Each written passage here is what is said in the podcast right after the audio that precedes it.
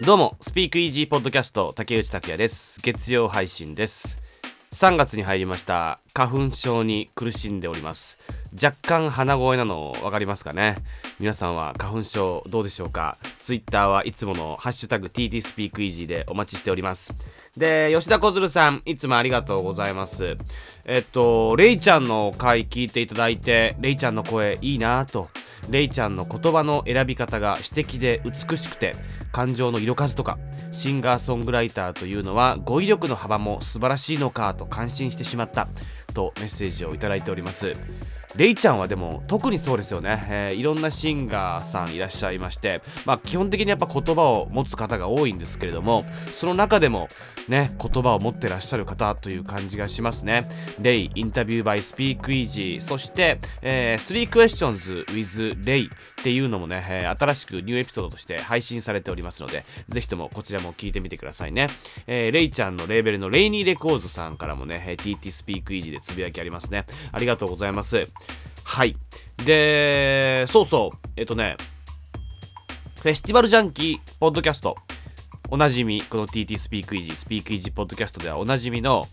フェスティバルライフ編集長の津田翔太郎さんのポッドキャストですけれどもこちらで僕グラミー賞のお話をしております。確かねままあこれ月曜配信なので、えーこれ配信した日で言うと前日の日曜日にフェスティバルジャンキーポッドキャストのエピソード配信になっておりますので、えっと、こちらもぜひともお聞きください。グラミー賞のいろんな話最近の傾向とか若干ちょっとね2人でグラミーのまあ闇の部分に切り込んだようなお話をしておりますのでこちらもぜひえ聞いてみてください月曜配信この1週間のさまざまな音楽ニュースを振り返ります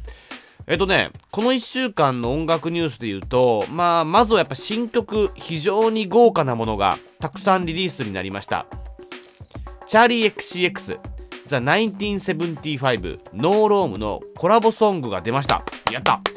竹内的大好物3組のコラボレーションです。まあ、チャーリー XCX と The 1975はは海外アーティスト好きにはもうおなじみのアーティストバンドではありますが、この No Rome、この No Rome は昨年5 Songs of 2020というところで、吉田くんっていうですね、僕の友達枠で登場した方が今年の5曲っていう風に、2020年の5曲っていう風に選んでおりましたが、フィリピン・マニラ出身で、The 1975がフックアップして名前が知られるようになったアーティストです。もともとコラボはね、噂されてましたね。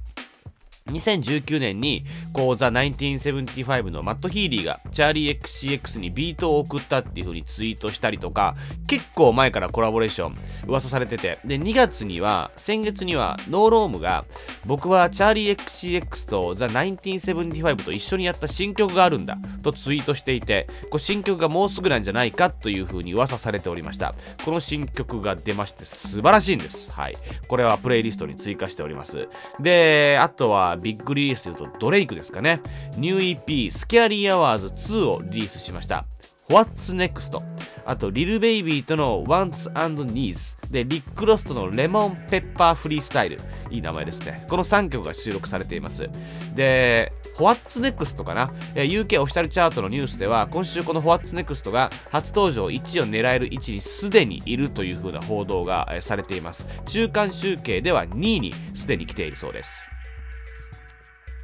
そして先週の月曜配信でもお話ししましたブルーノ・マーズとアンダーソン・パークのニューバンドシルクソニックも新曲を投下してます。あとはジャスティン・ビーバーの新曲 Hold On、えーこちら3月19日にリリースになる新作 Justice に収録予定の曲。これが、えーリリースになっております。あと DJ スネークとセレナ・ゴメス Taki Taki 以来となるコラボ Selfish Love、えーこれもでかいですしジュースワールドがポストマローンを迎えた曲をリリース、まあ、ジュースワローンジュースマローンじゃないや ジュースワールドはもうなくなってますんでこうなくなる前に収録されていたんでしょうね。その他セイント・ヴィンセントローラ・ムブーラなどなど。こうスピークイージープレイリストではこの今週リリースになった新曲の中から私竹内拓也おすすめのものをピックアップしてますので、えープレイリストも検索して聞いてみてください。さてそして次のニュースです。